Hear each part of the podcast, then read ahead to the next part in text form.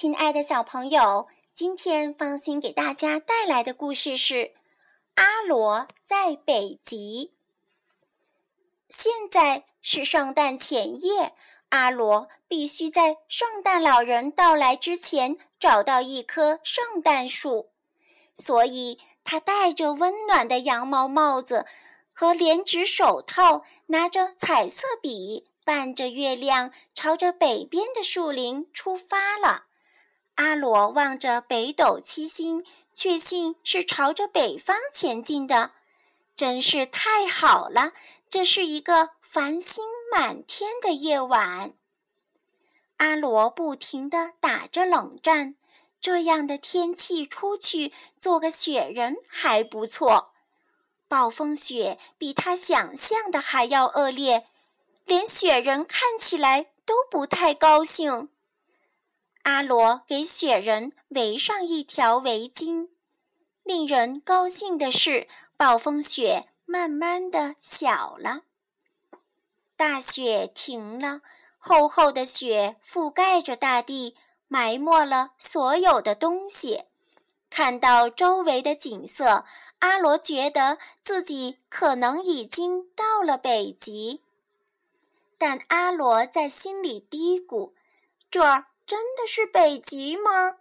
因为他知道圣诞老人的工作间就在北极，而这里阿罗除了雪什么都没有看到。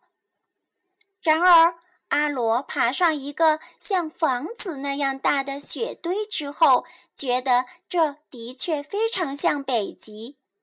那真的就是一所房子，它真的是在北极，就站在圣诞老人工作间的房子上。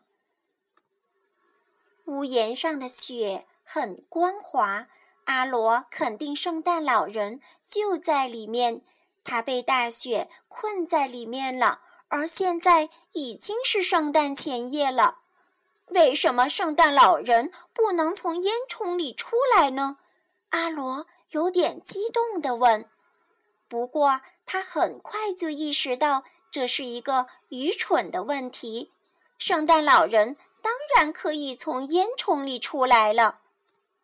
问题是，圣诞老人的雪橇装满了玩具，从这条路出不来。于是他马上行动起来。他告诉圣诞老人，用不着把雪橇带出来。不用担心，一切交给他来办。圣诞老人看起来非常疑惑，但是阿罗已经充满信心地开始画驯鹿。很快，叫神器和叫舞蹈家的驯鹿就在雪地上敲打着蹄子，跃跃欲试。他们恨不得立刻就去周游世界。阿罗不太知道其他驯鹿的名字，不过他很清楚，一共有八只驯鹿，它们都是既漂亮气派又冲劲十足的动物，而且它们都很听话。阿罗毫不费力地给它们拴上马具，然后把它们套在一辆华丽的雪橇上。雪橇上为圣诞老人准备了一个舒适的座位。雪橇上还专门为装礼物的大包准备了一块地方，各种各样的礼物把大包装得满满的，几乎快胀破了。有那么一会儿，阿罗忍不住想留心看看哪个是给他的礼物。但是没有时间了，他请圣诞老人乘雪橇到各地去分发礼物，然后他不再犹豫，马上告别了。他当然也希望跟圣诞老人一起驾车，但他还得去找一棵圣诞树呢。他不得不把那棵圣诞树带回家，并且在圣诞老人到达之前装饰好它。他四处寻找一棵圣诞树，但是只能看到那弯弯的月亮。他在想，要是把月亮作为一个装饰品挂到圣诞树上，看起来会怎么样呢？月亮在树上看起来很不错，树在月亮下看起来也很不错。这正是他所希望找到的树。现在剩下的问题就是怎样把它带回家。他必须伫立在他的房间里，在壁炉和宽大的软椅中间。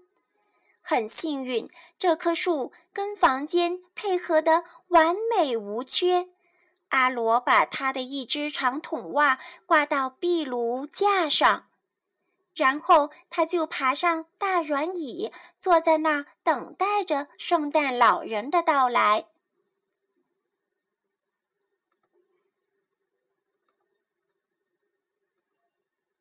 亲爱的小朋友，故事讲完了，再见。